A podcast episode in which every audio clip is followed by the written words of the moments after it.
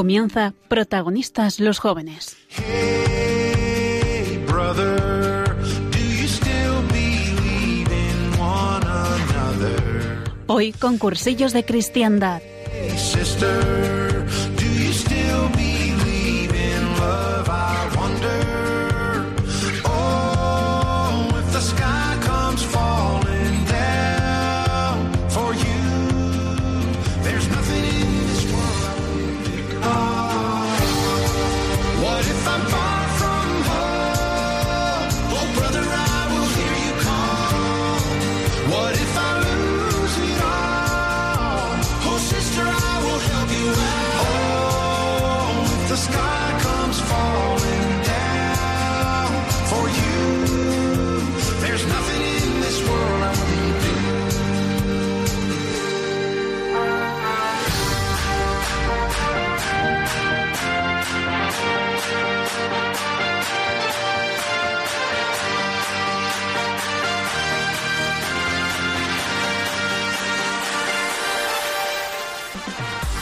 Buenas noches, queridos oyentes. Aquí estamos, protagonistas los jóvenes, un martes más, hoy con cursillos de cristiandad y, y con muchísimas ganas de pasar este rato con vosotros y de no pasar calor, que aquí estamos con un poco de aire acondicionado.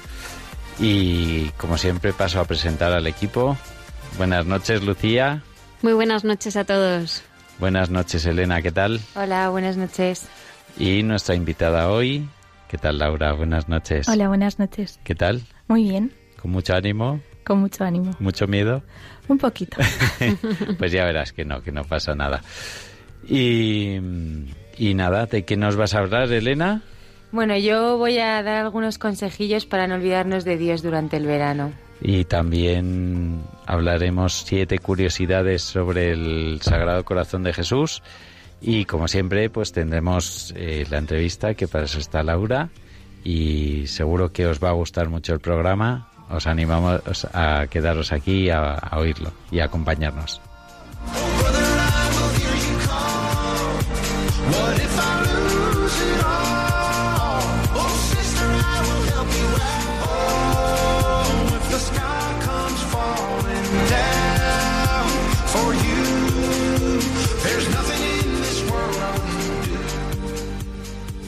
No tengáis miedo de mirarlo a Él. Mirad al Señor. Vosotros tenéis sed de vida eterna. Este es, amigos míos, el mensaje de vida que el Papa quiere transmitir a los jóvenes. Buscad a Cristo, mirad a Cristo, vivid en Cristo. Este es mi mensaje. Pues este era el mensaje del Papa y es el que da pie a la sección de Elena. Buenas noches. Buenas noches. Cuéntanos, que estamos todos empezando el verano con unas ganas locas de irnos a descansar, pero no a descansar del Señor, ¿cómo tenemos que hacerlo? Exacto, exacto. Pues eso, llega el verano y es verdad que con el verano llega la no rutina, que por un lado es bueno, pero por otro lado también nos puede jugar una mala pasada con, con el Señor. Eh, bueno, para muchos jóvenes, especialmente los estudiantes, pues es una época completamente de descanso en el que parece que no hay horario, no hay nada que hacer, no hay hora de levantarse ni de acostarse y, bueno, hace que también a veces nos vayamos de vacaciones de Dios. Así que voy a dar cinco tips muy facilitos eh, para intentar acercarnos un poco más a Dios, tanto en la oración como formarnos un poquillo más y también para estar también con los demás y ser buenos cristianos. Bueno, el primero eh, es tener un horario, que parece también como algo como muy básico, ¿no? Pero es lo que he dicho antes, que la rutina eh, hace que podamos también organizarnos mejor y también tener un, tener un horario para el Señor. En mi caso, todas las mañanas entre durante el curso me levanto, leo el Evangelio, eh, doy gracias a Dios pues en el metro, en el coche o lo que sea. Y es verdad que cuando no te levantas a una hora o no tal, a veces casi como que se te olvida eh, leerte el Evangelio, dar gracias a Dios, rezar por las mañanas. Entonces, bueno, he pensado que a lo mejor es bueno tener una hora concreta de levantarse o por lo menos un momento concreto que tú sepas que le vas a dedicar al Señor en el día. Y bueno, yo creo que, que esa rutina, estar en rutina en sí hace más fácil también tener buena relación con el Señor. Eh, el segundo, he puesto acudir a la Eucaristía. Eh, yo siempre, casi siempre paso mucha parte del verano en Altea y me gusta muchísimo una capilla que hay allí eh, que está muy cerquita del mar y es así muy chiquitita, muy bonita. Y no sé, como que le tengo especial cariño para ir allá a misa cuando puedo. Así que yo creo que estés donde estés en verano, es importante buscar una capilla cerca, una iglesia, algún lugar para rezar y para ir allí y estar como más con tranquilidad. O si te vas a una ciudad de vacaciones a hacer turismo, a visitar muchas iglesias o a visitar muchos monumentos. Es la perfecta excusa. Exacto. sí, entrar a una iglesia y no entrar solo tipo vamos a ver las paredes y las Y los cuadros. esculturas, exacto, Sí. sino buscar la capilla, que siempre hay un lugar dedicado al Señor, el sagrario, y nada, rezar cinco minutitos si no te da tiempo a ir a misa durante el día. Puede Pero- ser una buena rutina, además, Sí. ¿no? La de precisamente el buscar el momento de, de un sagrario, de hacer una visita lo que sea, pues Sí. se puede unir el punto uno con el dos. Sí, sí, sí, totalmente. Joder, estando de vacaciones será por tiempo libre, o sea... Exacto. Sí, pero Tampoco. cuesta, ¿eh? Cuesta, cuesta, cuesta meterte porque ya empiezas a tener otras rutinas, Hmm. ¿no? Que Sí. es, es verdad. Parece que cuando menos pla- mm, cuanto menos planes tienes, mm, no sé, peor te organizas, no sé. Bueno, a mí me pasa. Sí. Eh, el tercero, he puesto tener un plan cristiano en vacaciones. y me explico. Eh, bueno, obviamente ayuda muchísimo dedicar unos días a irte a algo así grande, como una misión. En cursillos se prepara una misión a Perú todo el mes de agosto. Eh, y eso está súper bien, pero es verdad que no todo el mundo eh, tiene el tiempo o las ganas o no le llama el Señor simplemente a irse de misión un mes entero. Entonces, pues no sé, quizá un viaje pequeñito a algún santuario mariano. En Madrid tenemos un montón, en toda España hay santuarios eh, marianos que se puede ir a pasar el día, a pasar la tarde, a rezar un poquillo, a acordarse un poco también de la Virgen. Y además suelen ser sitios bonitos, en medio de la naturaleza y que, y que no sé, es agradable. Eh, luego el cuarto, eh, leer algo o escuchar algo. No sé, el otro día yo me metí, puse en Google tal cual, iba en el coche y en la M30, en el túnel, no hay cobertura.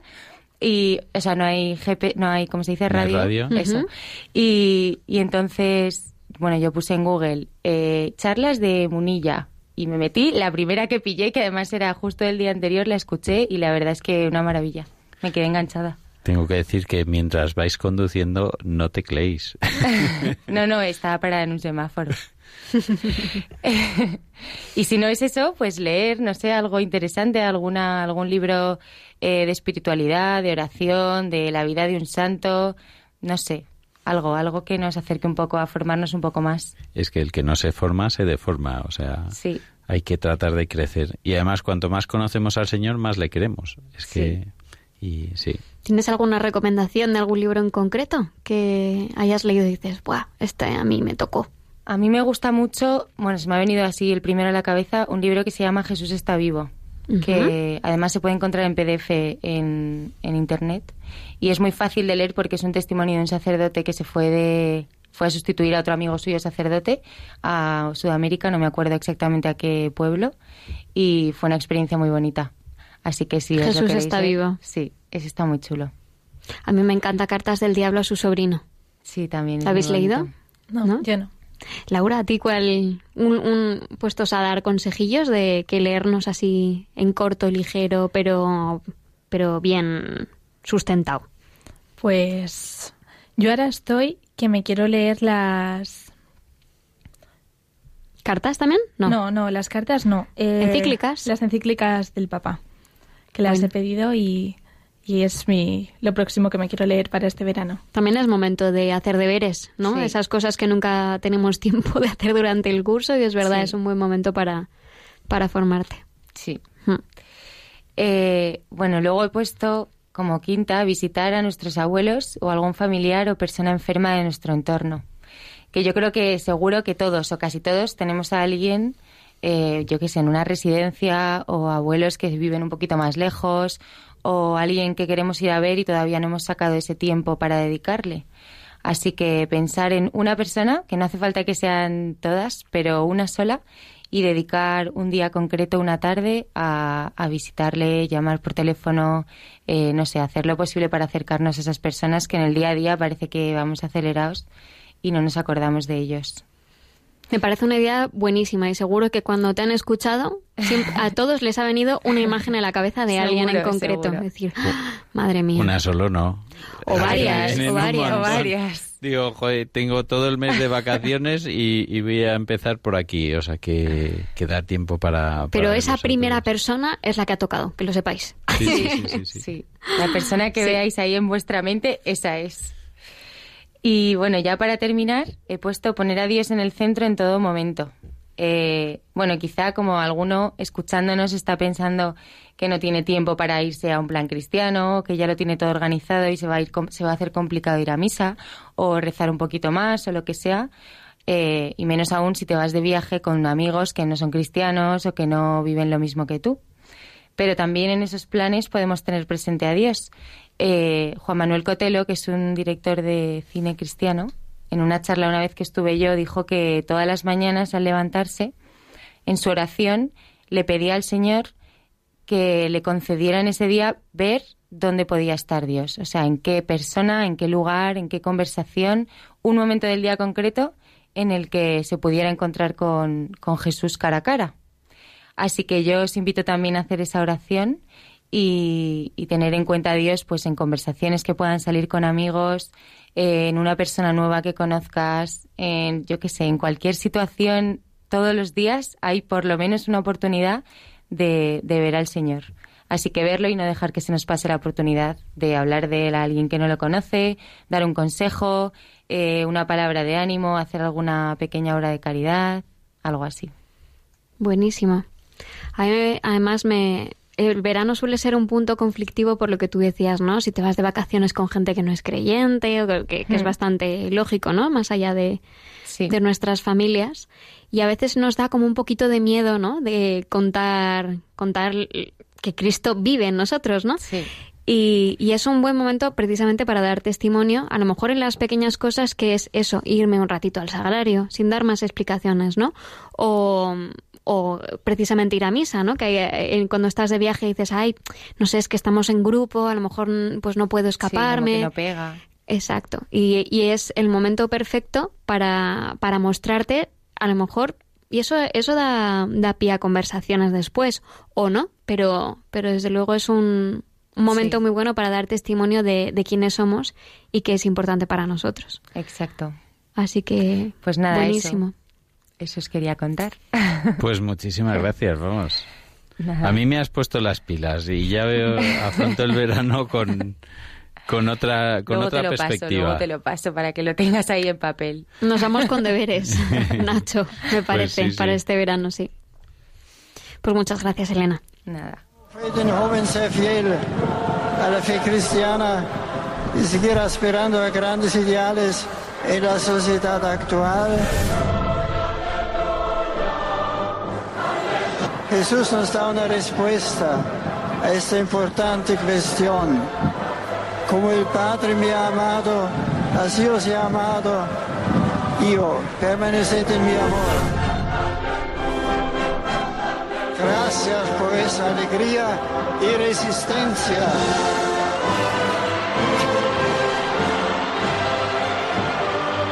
Vuestra fuerza, vuestra fuerza es mayor que la lluvia. 1. La devoción al corazón de Jesús es de origen Perdón, porque he puesto primero el audio y os queríamos explicar primero eh, de qué vamos a hablar ahora, aunque lo he dicho al principio. Y lo has desvelado en el número uno, la devoción al Sagrado Corazón de Jesús. que no sé por qué se nos ha ocurrido este tema. ni idea, ni idea. Bueno, pues justo decía Elena que, nos recomendaba visitar iglesias, ¿no? Eh, en, este tiempo de verano, que es una buenísima excusa para meterte y rezar. Y justo el domingo pasado, pues eh, si no os habéis enterado, yo creo que, que sería algo extraño, pero eh, se renovó la devoción por el Sagrado Corazón de Jesús a España. Eh, y bueno, pues hay un, una iglesia magnífica, preciosa, eh, en Getafe, en Madrid, que se llama el Cerro de los Ángeles, donde el domingo pues fueron cerca de 2.000 personas a renovar esa, esa devoción y esa protección del Sagrado Corazón y, otros tantos que pues que se acercaron a lo largo de, de este mes o, o de incluso meses anteriores para hacer lo mismo, para consagrar sus familias al Sagrado Corazón. Pero eh, no todos conocemos, empezando por mí, de dónde viene esa devoción al Sagrado Corazón ni el por qué eh, se quiso proteger España, que lo hizo Alfo- Alfonso XII, creo, ¿no? O- sí, Alfonso XII. Alfonso XII, sí, vale. Eh, pues el, eh, de dónde viene esta devoción eh, y por qué es importante el, el renovarlo y en tener también a Jesús en nuestro corazón. Así que son siete puntos para y siete curiosidades de, de esta devoción del Sagrado Corazón. 1. La devoción al corazón de Jesús es de origen medieval. 2. Después del 27 de diciembre de 1673 se le da un nuevo enfoque a la devoción, cuando en diferentes ocasiones Jesús se le aparece a Santa Margarita María de Alacoque y le da este mensaje de quienes oren con devoción al Sagrado Corazón recibirán muchas gracias divinas. Estas fueron las palabras de Jesucristo. Mira este corazón mío, que a pesar de consumirse en amor abrasador por los hombres, no recibe de los cristianos otra cosa que sacrilegio, desprecio, indiferencia e ingratitud, aún en el mismo sacramento de mi amor. Pero lo que traspasa mi corazón más desgarradamente es que estos insultos los recibo de personas consagradas especialmente a mi servicio. 3. A través de los jesuitas, el culto y devoción al Sagrado Corazón llega a España y a su vez a toda la colonia española que incluye América. 4. La República del Ecuador, el 25 de marzo de 1873, fue el primer país en el mundo que se consagró oficialmente al Sagrado Corazón de Jesús y al Inmaculado Corazón de María. 5. En la imagen, la corona de espinas que rodea al Sagrado Corazón es la materialización del pecado, que en Jesús se convierte en dolor. 6. Las llamas de fuego que envuelven al Sagrado Corazón significa el amor de Dios que inhabita en el Sagrado Corazón desde la encarnación misma del Verbo. 7. En la base del Sagrado Corazón está la cruz, y esto es para significar que el corazón del hombre Dios está crucificado, y que por lo tanto quien quiera acceder a los tesoros inagotables del amor divino no tiene otro camino que el camino de la cruz. Las promesas del Sagrado Corazón de Jesús. Jesús le prometió a Santa Margarita de Alacoque que si una persona comulga los primeros viernes de mes durante nueve meses seguidos, le concederá lo siguiente. Les dará todas las gracias necesarias a su estado, casados, solteros, viudos o consagrados a Dios. Pondré paz en sus familias, los consolaré en todas las aflicciones. Seré su refugio durante la vida y sobre todo a la hora de la muerte. Bendeciré abundantemente sus empresas. Los pecadores hallarán misericordia. Los tibios se harán fervorosos. Los fervorosos se elevarán rápidamente a gran perfección. Bendeciré los lugares donde la imagen de mi corazón sea expuesta y venerada. Les daré la gracia de mover los corazones más endurecidos. Las personas que propaguen esta devoción tendrán su nombre escrito en mi corazón y jamás será borrado de él. La gracia de la penitencia final, es decir, no morirán en desgracia sin haber recibido los sacramentos. El corazón de Jesús es el símbolo por excelencia de la misericordia de Dios, pero no es un símbolo imaginario, es un símbolo real que representa el centro, la fuente de la que ha brotado la salvación para la entera humanidad. Cuando amamos demasiado a alguien, cuidamos y protegemos de forma simbólica su corazón y nos esforzamos en demostrar que los amamos y recibimos a la vez su amor, que las espinas de nuestros pecados que rodean al corazón de Jesús no sean el impedimento para que su fuego llegue a encender nuestro corazón. Y hasta aquí siete cosas que quizá no sabías sobre el Sagrado Corazón las promesas de este Sagrado Corazón. Si te ha gustado el vídeo, dale a like y no olvides suscribirte. Bueno, pues... Sí, lo hemos sacado de un vídeo, efectivamente, lo hemos robado de YouTube. Y hay que decir que fue con Alfonso XIII, no con Alfonso XII. ¿eh? Lo hemos- Ujú.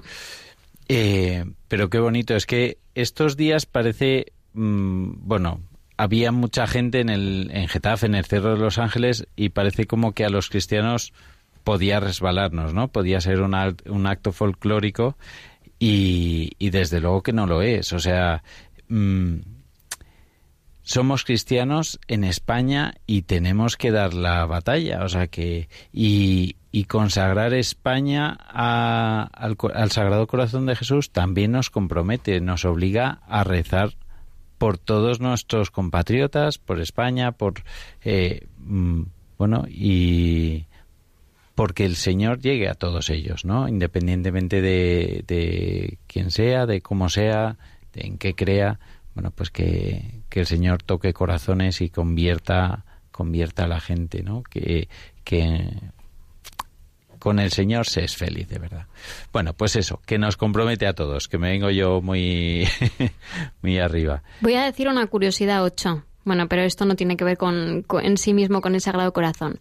Pero en la semana que viene va a empezar el rodaje de una película que nos va que nos va a hablar precisamente de esta devoción que nunca nunca se ha contado, así que se va a rodar precisamente en España. Así que recemos por los frutos que pueda tener el conocer el conocer esto más allá y que llegue todo lo lejos que pueda. Pues a ver, a ver. Corazón ardiente se llama. A por ello. Espero lío. Quiero lío en las diócesis. Quiero que se salga afuera. Quiero que la iglesia salga a la calle. que la iglesia salga a la calle. Bueno, pues ha llegado ese momento que Laura tanto estaba esperando, eh, que es en el que vamos a ver cómo el Señor obra en, bueno, normalmente vemos cómo el Señor obra en la vida de unas personas y hoy vamos a ver cómo obra, cómo actúa, cómo está en la vida de Laura. Entonces te pido así a grandes rasgos, preséntate quién eres, qué haces, cuántos años tienes. Bueno, pues yo soy Laura, tengo 21 años, tengo dos hermanos pequeños, Antonio y Francisco, y mis padres se llaman Maripi y Tony. Y este año he acabado eh, anatomía patológica y este verano voy a estar trabajando en, en un laboratorio de ello, De anatomía. de anatomía patológica. patológica. Y, y no sé, pues qué más, pues soy profesora Pues- de baile Ah, vale, fenomenal. en, en colegios y, y yo creo que Sí, fenomenal. Oye, así de introducción está muy bien. Y pues nada, empieza contándonos cómo era tu casa, tu familia, así siendo tu pequeña. Bueno. Mi padre era un chincharrabias. Mis hermanos unos plastas. y lo siguen siendo además. Eso no lo perderán, seguro. nunca. bueno, pues eh, yo nací en una, pues en una familia que me quería un montón y, y era como un poco la típica familia católica, pero, pero un poco heredada, yo creo. de Feredo. Sí, de fe heredada. Y, y bueno, mi madre, mi madre pues era con la que, con la que iba a misa, la que me apuntó a comunión porque, pues a catequesis de comunión porque yo se lo pedí. Y mi padre pues venía a buscarme después de, de misa, a mí y a mi madre, porque se quedaba haciendo la paella en casa. Y, y nada, pues la fe en mi casa, pues sí, siempre me habían hablado de quién era Jesús y tuve la suerte de, de saber quién era Jesús desde el principio, pero hasta que yo no tuve nueve, diez años, eh, Jesús no estaba presente en mis padres de verdad, como tiene que ser, no con una fe heredada, sino una fe propia. Y, y la verdad que en mi casa, pues ese cambio se notó a la hora de, pues, de rezar en familia y a la hora de que mis padres me enseñaran verdaderamente quién era Jesús. Y ¿Y qué es lo que pasó para que se diera ese cambio en tu casa? Pues eh, yo tenía. Yo estaba en catequesis de, de comunión y mi madre empezó a dar catequesis en una parroquia que se llama Nuestra Señora del Aire. Y entonces el párroco de, de la parroquia le invitó a un cursillo de cristiandad. Y ahí mi madre, pues, conoció, yo creo, así viéndolo desde fuera, quién era, qué era la iglesia de verdad y quién era Jesús. Y mm, como dos años más tarde, creo que fue, mi padre, eh, un poco por chantaje, hizo, hizo un cursillo de cristiandad. Y sí que es verdad que, que detrás de mi padre había muchísima oración. Cuando yo hice la comunión, mi padre no comulgó y siempre nos lo pues me lo decía a mí que por por respeto a mi madre y a mí que para mí sí que era algo muy importante que él no iba a comulgar solamente por el aparentar por hacer un poco el paripé. Y, y entonces pues desde entonces mi madre y yo rezábamos un montón para que mi padre conociera a Jesús. Ya le conocía pero pero no no bien como os he dicho antes.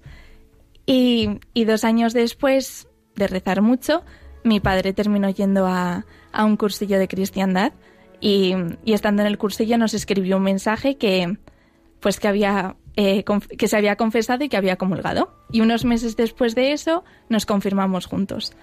Y, ¿Tú y él o los tres? Eh, mi padre y yo. Mi madre lo hizo cuando hizo el cursillo. Mm. Y vamos, mi padre llegó del cursillo que todos flipábamos, porque llegó del cursillo diciendo, vamos a leer el Evangelio en familia todos los días. Mi padre que no iba a misa fue, fue un cambio súper radical, pero radical bueno. Y, y pues desde entonces, luego ha sido él seguro, el que ha estado rezando también por mi fe cuando yo he estado un poco pues más alejada. Cambiaron un poco eh, Las eh, tornas. las tornas. Y Bueno, pero yo- po- por, ir por partes un poco, ¿no? Entonces, tú de pequeñita ibais a misa, pero punto, ¿no? sí, Y Tú con tu a- madre. yo con mi madre y, y ya está. Después de catequesis y poco más. ¿Ibas a un cole cristiano o no? No, iba a un colegio público, que además era un colegio público y, y bastante crítico con el tema fe y tema iglesia. Había muy, muy poca gente que creía. Y, y mis padres me dieron la posibilidad de cambiarme a un colegio católico, pero como yo estaba bien en mi instituto, en mi colegio, pues siempre da un poco de cosa los cambios. Y cuando, cuando es verdad que hubo una, una etapa que pues que lo pasé un poquito mal en el colegio, pues porque yo había ciertas cosas que no me gustaban y que yo no quería hacer y que mis amigos sí que hacían. Y entonces estuve como, pues lo pasé un poquito mal. Pasé al instituto y en mi instituto era todo bastante anti-iglesia, incluso yo creo que casi el profesor de religión, en vez de enseñarnos quién era la iglesia de verdad, pues como que era la gente le producía incluso un poco de, rechazo. Y, yo tenía que aguantar en clase el pues comentarios de los profesores pues metiéndose con la iglesia con los curas que pues gracias a Dios en mi casa pues ha habido curas desde que mis padres hicieron el cursillo y, yo les considero como parte de la familia muchos de ellos. Entonces pues me dolía mucho. Y cuando estuve en primero de bachillerato o así pues me cambió un colegio diocesano pero Primero de bachillerato, o sea, con 17. sí Y hay algo que a mí me llama la atención, y es que tú pidieras hacer la primera comunión.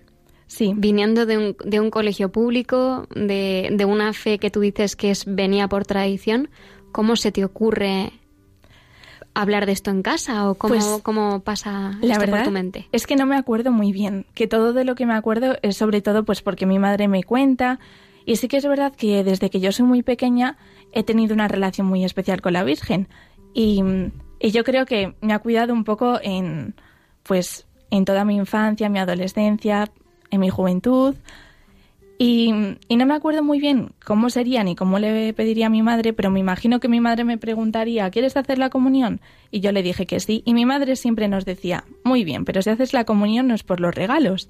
Fíjate, antes de que mi madre hiciera el cursillo y todo, es porque quieres hacer la comunión. Y si quieres hacer la comunión tienes que ser eh, consciente de ello y hasta que no tengas una determinada edad tal, pues tienes que ir a misa tal. Y yo pues lo tenía súper claro que quería hacer la comunión y tenía claro por qué quería hacer la comunión. Pero es verdad que no me acuerdo muy bien De Sí, cuál era la razón, claro. pero la cuestión es que fuiste encaminada. Sí, sí que es verdad que cuando yo era muy, muy pequeñita, sí que he tenido mucha fe de, pues, de rezar por las noches, ser súper consciente. Fíjate que ahora hay muchísimas noches que no doy gracias al Señor por mi día. Pero cuando era pequeña era súper consciente de rezar todas las noches.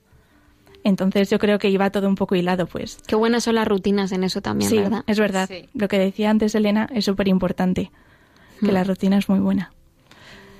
Y entonces eh, tú haces tu primera comunión, conocéis en, en catequesis a un sacerdote que le invita a tu madre a un cursillo y tu madre se lanza a la piscina. Ahí, ¿qué, ¿Qué años podrías tener tú? ¿Nueve? ¿Ocho, nueve? Sí, ocho años. Justo ocho años. Era pequeña. ¿Y qué le pasa a tu madre? Pues es verdad que el cambio en mi madre se notó bastante, es más, esto lo tengo que confesar, que luego a lo mejor mi padre me mata, pero me acuerdo un, un día en el coche, yo hablando con mi padre, que le dije, jo, es que mamá, es verdad que siempre ha creído y tal, pero ahora está como bastante más, más radical. Y yo era pequeña y digo, es que va escuchando hasta una radio católica en el coche, que era Radio María. Y luego, fíjate, y, y sí que es verdad que se notó muchísimo cambio, pero el cambio gordo no se notó en casa hasta que mi padre no hizo el cursillo y ya pues el Señor estaba dentro del matrimonio de mis padres. Entonces, mi madre fue como el primer paso, pero se completó todo esto un poco cuando mi padre ya hizo el cursillo. Y en, y en casa, ¿cómo, ¿cómo ves tú ese clic? O sea, me gusta que hayas dicho, ¿no? O sea, que se notó el cambio en el matrimonio, ¿no? O sea, ¿ves en, ¿viste en ellos algo que de verdad ya se había Sí. transformado a nivel personal y a nivel Sí, sí, es, es sacramental? verdad. o- Sí, sí, porque yo sé que pues también un poco escuchando el testimonio de mis padres, cómo lo cuentan, no de forma eh, dando testimonio, sino pues en casa hablando con amigos y eso, eh, mis padres siempre lo dicen, que pues que el Señor salvó su matrimonio y lo salvó gracias al encuentro que tuvieron en cursillos con el Señor. Entonces es verdad, siempre se lo digo a mi padre, que yo no me acuerdo de mi padre sin creer. Siempre, ahora siempre le recuerdo pues como es ahora. Y, y sí que pues se nota en, en cómo cuidan lo que es el matrimonio, el sacramento. Es verdad, es que os lo prometo que pues que el Señor hace estas cosas y que yo no me acuerdo de cómo eran mis padres antes de conocer a Jesús. Me acuerdo de cosas muy superficiales, pero Vamos, que Pero entró de pleno hasta tal punto que, que todo lo anterior ha quedado borrado Sí. y olvidado. sí, sí, totalmente. ¿Y tus compañeros de, del instituto hasta los 17 años? ¿Qué pasó con ellos? ¿Has seguido en contacto con alguno de ellos? ¿Han ido viendo en ti? Con, con los de mm, el primer colegio no, no tengo contacto con ninguno. Con los de mm, eh, cuando ya me cambié al diocesano y eso, sí que sigo teniendo relación con algunos, pero es verdad que mis grupos de amigos más cercanos siempre han estado fuera porque, pues, gracias a- al Señor he estado como muchísimos grupos ya de dentro del colegio, luego también pues de campamentos, de, de baile, de pues no sé, de, de hípica, de un montón de grupos. Entonces es verdad que mis verdaderos amigos siempre han estado como fuera del ambiente escolar. Entonces no tengo muchísima relación. Pero es verdad que en el instituto todos sabían que en, al principio en el colegio, que cuando eres más pequeño da menos vergüenza, yo creo, que decir, decir que vas a la iglesia. Y pues sabían que iba a la iglesia y, y sin más. Y luego en el diocesano, que la verdad que gente que, que tuviese fe y fuera a la iglesia, que tampoco había muchos, la verdad. Eh, también lo sabían y es verdad que a veces causa un poco de rechazo ya cuando llegas a cierta edad. Pero ¿Y eso Pero cómo se supera? Pues es verdad que, que la gente que te quiere de verdad res- te respeta y respeta pues que creas. Es más, les causa como una cierta inquietud en saber qué vives y qué es para ti esto. Y, y es verdad que antes me costaba muchísimo y, y últimamente me cuesta menos decir que pues que voy a misa, que tengo un grupo de, de amigos de la parroquia, que estoy en otro grupo que se llama Cursillos. No lo terminan de entender, pero es verdad que, que cuando eres también más mayor, si no eres cerrado y abres la mente, igual que yo escucho cómo viven mis amigos, ellos también es- me escuchan a mí. Entonces, me parece también muy bonito compartir estas cosas. Claro que sí. Las vivencias de cada uno al final son las vivencias de cada uno, no hay que ocultarlas, Claro. ¿no? No hay que tener miedo. ¿Y, mm, ¿y tus hermanos? Pues mis hermanos están en momento adolescentes rebeldes total. Muy bien, son, son buenos, pero, pero es verdad que yo creo que todavía les falta por, por tener una fe propia y no la que se vive en casa y ya está. Todavía les falta un poquito. Tener un encuentro personal con el Señor. Claro, que puede ser en muchos sitios. Yo lo digo siempre que estamos aquí, que nosotros hablamos de, de lo que hemos visto y vivido, que es cursillos de cristiandad, pero que es que el Señor está ahí fuera esperándonos a todos y deseándose encon- y de, perdón, y deseando encontrarse con todos y cada uno sí, de sí, nosotros. totalmente. Y, y tus hermanos se encontrarán con él donde Dios quiera. O sea, y cuando Dios quiera, sí. Exactamente. Y, y nada. Y entonces, eh, bueno, cuéntanos, ¿tú cuándo hiciste el cursillo? Pues mi cursillo eh, lo hice en marzo del 2017. Hace dos años. Hace dos y años. pico. Yo tenía 19 años. Y porque la gente, tus hermanos no lo han hecho, ¿por qué? Pues mi hermano Antonio tiene 19 años y, y hablándolo conmigo y eso yo tampoco le aconsejo hacerlo todavía. tiene que, que madurar primero un poquito, la verdad. Y el otro tiene 15 años, así que no puede hacerlo. Ah, no puede. No puede. Porque, hombre, se quiere que, que sean personas maduras. ¿no? Claro. Las personas que... Bueno, y entonces tú con 19 años vas a un cursillo de cristiandad. Eh, ¿Cómo ibas? ¿Tú feliz en tu nube? ¿Cómo ibas? Obligada. No, obligada la verdad que no, porque es verdad que yo siempre decía, no lo voy a hacer con 18 años, lo haré cuando quiera, y es verdad que no lo hice con 18, pero tampoco lo hice mucho más tarde. Y, y lo hice porque, no sé por qué, llevaba, bueno, pongo un poco en situación. Eh, yo acabé bachillerato y yo quería estudiar enfermería. Entonces me fue un poco mal en selectividad y, y lo pasé fatal y entonces pues me enfadé con el señor. Luego también pues una cosa con un chico también hizo que me enfadara muchísimo más con el señor. Y entonces estaba en una época súper rebelde de voy a misa por no enfadarme con mis padres y no discutir con ellos, pero esto no es para mí. Y pues no rezaba nada, no me confesaba y no comulgaba. Y llevaba un- una temporada que me estaba haciendo muchísimo daño a mí misma y estaba pues bastante destrozada. Y en una cosa de cursillos de repente vi a, al, al párroco del aire, que ya no era párroco del aire, que fue el que invitó a mi padre y a mi madre al cursillo. Y le vi y le dije, oye Pedro, la próxima vez que te vayas de cursillo me avisas que me voy contigo. Y el así párroco fue. del aire, perdón, es el nombre de la parroquia, ¿no? ¿Dónde ibais? Nuestra Nues- Señora del Aire, ¿no? Nuestra Señora del Aire, sí, perdón. No, porque estaría bien ver a un sacerdote flotar o... no sé. Sí, es que lo llamamos el aire un poco por abreviar, pero sí, Sí. Nuestra Señora del Aire. Y, y nada, pues justamente como una semana antes de que Pedro me llamara, yo ya estaba mm, montándome mis películas y mis excusas que le iba a decir de por qué no iba a ir. De mm, tengo exámenes, no voy a ir porque tengo que estudiar, tal, tal, tal. Me llama Pedro y justamente el día que nos íbamos era el día siguiente de acabar exámenes. Así que no pude decir que no. Iba, pues un poco sin saber muy bien, teniendo muy claro lo que es cursillos, pero sin saber muy bien lo que, pues lo que me iba a esperar allí. ¿Y qué es cursillos? Perdona, que lo tenías tan claro. Pues para mí cursillos, que no lo, en realidad no tenía nada claro, era pues un movimiento, además en cursillos eh, se habla mucho de, pues de, de no contar lo que se vive dentro del cursillo para que cuando tú lo vivas sea sorpresa. Y yo iba como, pues la verdad que sé bastantes cosas, no me van a sorprender, pero en el fondo sabía que algo, algo iba a cambiar en mí y en realidad yo lo fui buscando. Entonces, es verdad que en ese cursillo yo no tuve un super encuentro con el Señor, pero sí que tuve un encuentro con pues conmigo misma y en cómo estaba yo y por qué necesitaba a Jesús.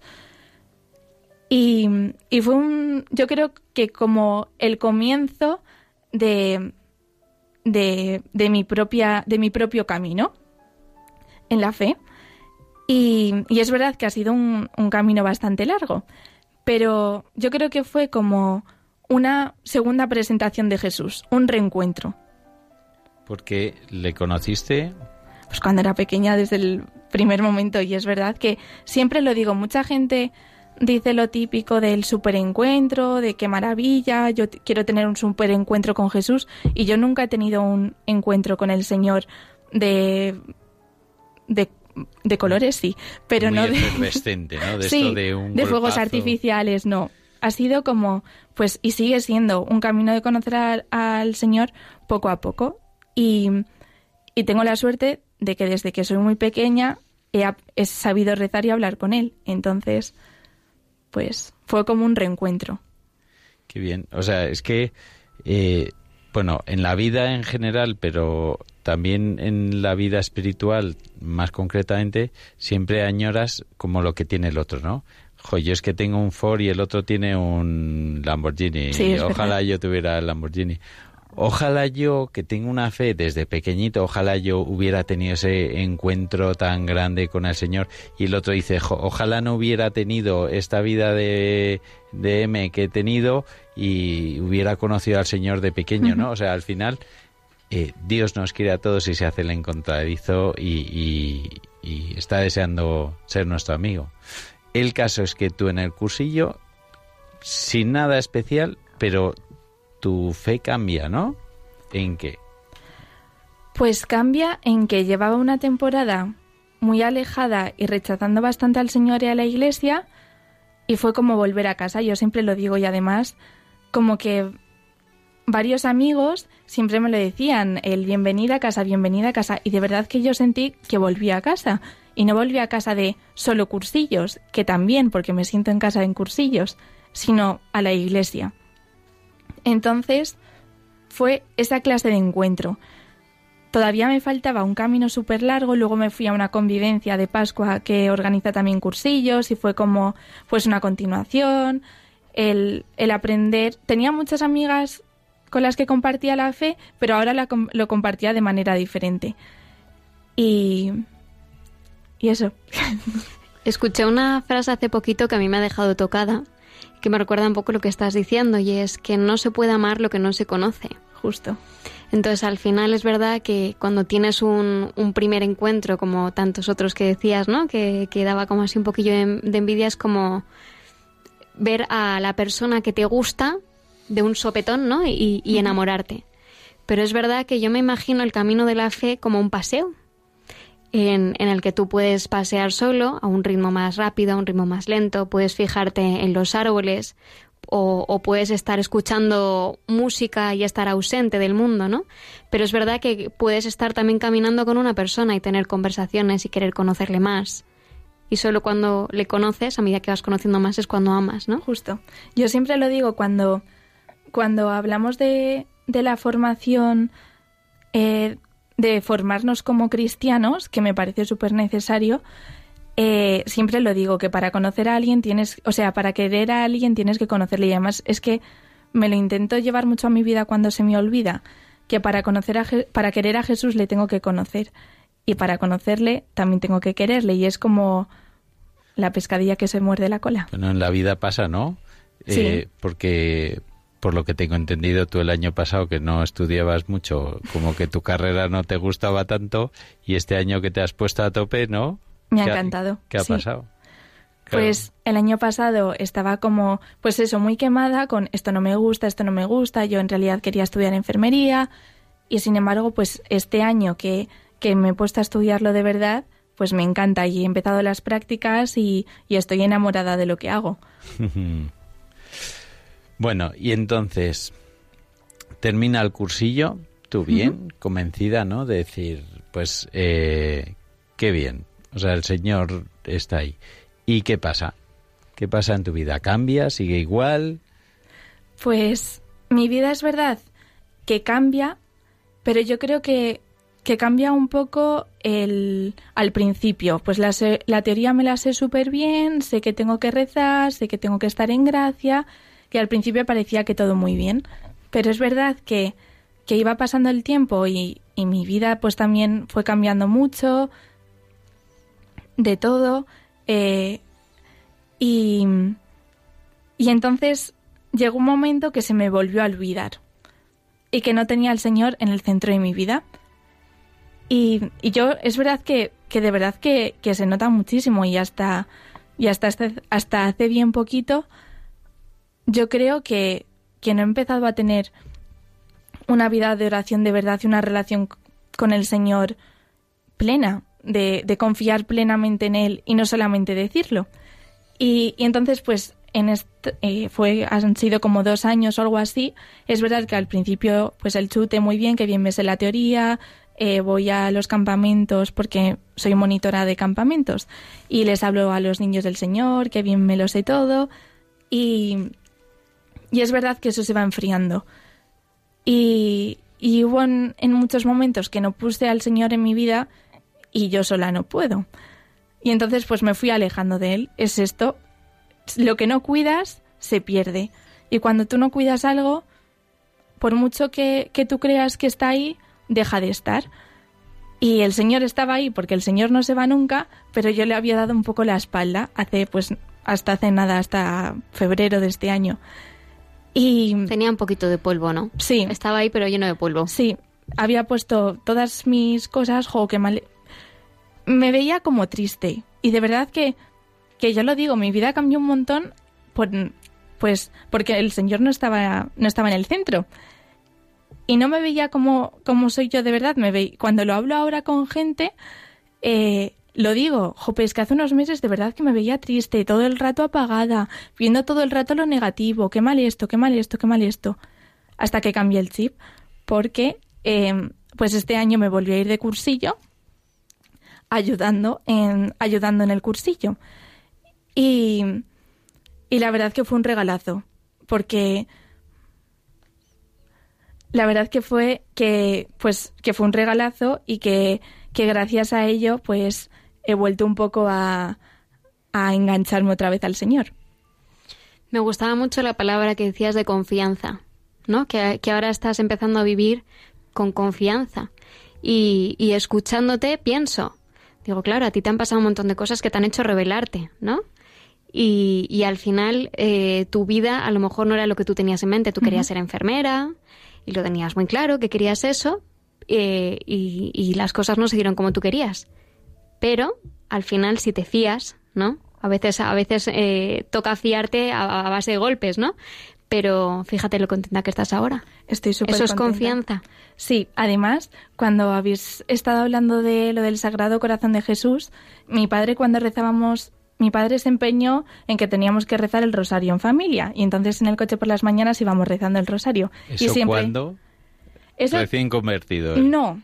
Ah. Cuando empezamos a ir al segundo colegio, al colegio al que me cambié, Sí. al diocesano, íbamos juntos en el coche. Entonces por las mañanas rezábamos el rosario, que a mí yo es que no lo hago, me enfadaba y todo. De no quiero, o sea, son las siete y media de la mañana, lo último que me apetece es ponerme a rezar el rosario. Pero bueno, ahí estábamos. Y, y entonces mi padre siempre acababa con Sagrado Corazón de Jesús, en vos confío. Y yo lo decía por decir. Y, hubo un seminarista que vino a cenar un día a casa que me regaló un... Me dijo que tenía que llevar un Sagrado Corazón de Jesús siempre y me lo regaló y, y me lo puse en el móvil y lo llevaba por llevar. Y desde hace unos meses empecé a rezar con, pues con esta frase, rezando y acabando en Sagrado Corazón de Jesús, en vos confío. Tengo unas amigas con, con las que comparto todas las semanas y íbamos caminando juntas en este camino tan bonito que es la fe. Y no sé por qué, pero de repente hubo un día que, que después de, de, compartir rezamos. Y siempre que terminan la oración acabo con Sagrado Corazón de Jesús y justamente una de ellas también, también lo sabía y acabamos así siempre. Y ya no lo digo, como lo decía a lo mejor al principio, un poco por decir, sino que lo digo de verdad, de en vos confío. Y, y yo creo que, que ahora estoy pasando eh, unas temporadas, pues ahora empiezo a trabajar, todo como muy diferente, que no sé muy bien qué es lo que me espera, pero confiando plenamente. Y yo creo que se vive de manera diferente, Muy diferente. muy diferente. Bueno, y mm, ahora este, este verano empieza, has empezado a trabajar, ¿no? Sí. ¿Y qué pasa ahí? ¿Está Dios? ¿No está Dios? ¿Cómo lo vives? Pues en el ambiente del trabajo, Bueno, acabas de empezar, sí, ¿no? empecé Realmente. ayer, empecé ayer, pero he estado de prácticas tres meses, entonces pues conozco un poco el ambiente que hay. Y el Señor está porque está en todas partes, pero, pero la gente no lo sabe. y, y es verdad que lo veo como de una forma súper bonita, de, jope, es que estas personas, a lo mejor la única oportunidad que tienen de que les hablen de Jesús soy yo. Y es verdad que no voy como desde el principio, Dios te ama, soy católica, porque si no a lo Toma mejor se asustan un poco. Justo, o sea, a lo mejor se, se, se asustan un poco. Entonces estoy como, pues, haciéndome amiga de ellos y hablando al Señor de ellos también. pero es verdad que a lo mejor en otro momento dicen, ay, porque la iglesia tal. Hoy, por ejemplo, pues una señora que es que me ha parecido súper bonito, pero no lo he dicho de, así de, jo, qué bonito tal, porque habrían alucinado. Pero una señora ha dicho que tiene un hijo de 16 años que, que en su casa nunca le han hablado de Dios y que va ahí a la iglesia solo y que no conoce amigos, que sus amigos son súper ateos, pero que él con 16 años, pero que se ha hecho un tatuaje del alfa y de la omega con una cruz y la señora pues... No como- sabe qué es lo que ha No pasado, sabe ¿no? lo que ha pasado porque además dice, y además mis padres perdieron a un hijo, entonces también pues son como bastante anti-iglesia, tal, y no sé de dónde ha sacado mi hijo. Y al final de la conversación he dicho, jo, pues qué bien, pues no es nada malo, sino algo bueno. No le he dicho, qué pasada, o sea, a lo mejor... Tienes Quiero conocer a tu hijo, Quiero conocer, quiero es que saber quería qué le ha conocer a su hijo de, por favor, preséntame a tu hijo.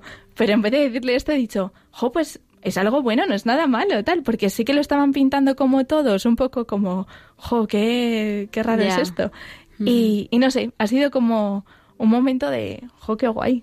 Entonces, poco Me a están poco. hablando de un futuro Sí, sacerdote. sí, sí, es que lo he pensado, he dicho, este chico apunta maneras. Bueno, y, y en casa, ¿cómo vivís la fe?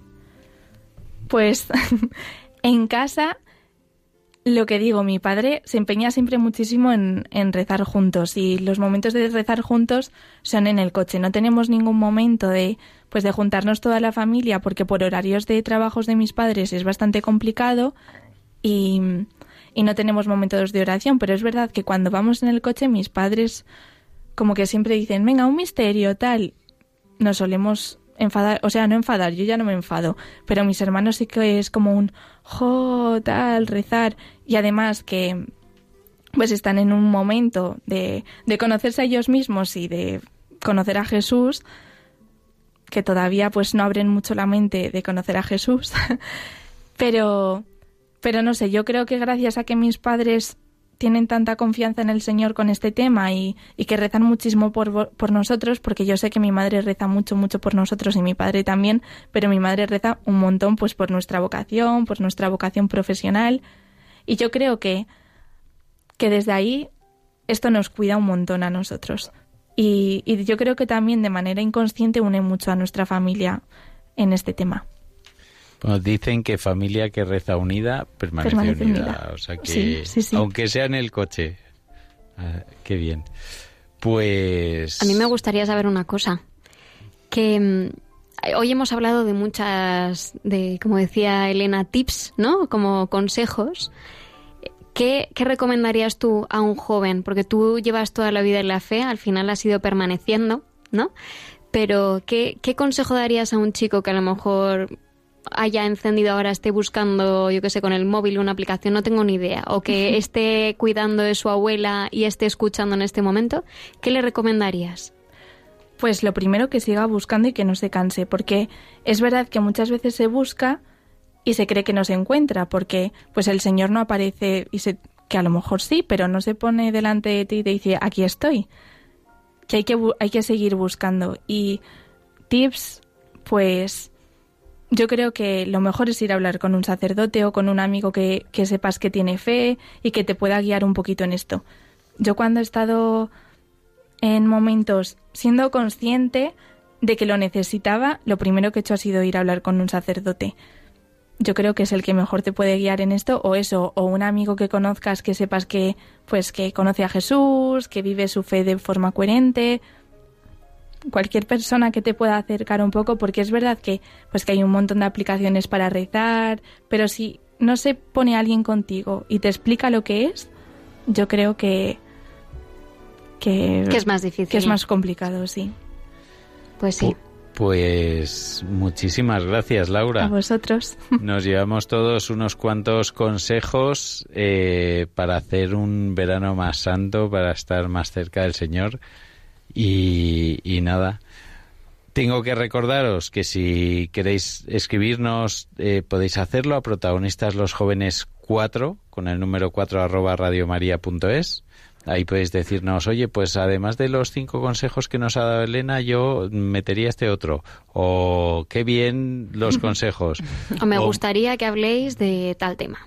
por ejemplo. O qué bien la entrevista con Laura, volver a traerla.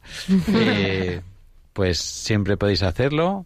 Protagonistas los jóvenes, cuatro arroba radiomaria.es. Y nada, pues muchísimas gracias a todos, muchísimas gracias Elena, Gracias a vosotros. muchísimas gracias A Laura vosotros. y Lucía, muchas gracias. A vosotros, muy feliz verano. Eh, pues eso, muy feliz verano. Si Dios quiere, estaremos aquí el primer martes de, de agosto. Y, y nada, pues que Dios os bendiga y que la Virgen os acompañe. De colores. De colores. De colores. Hey, brother,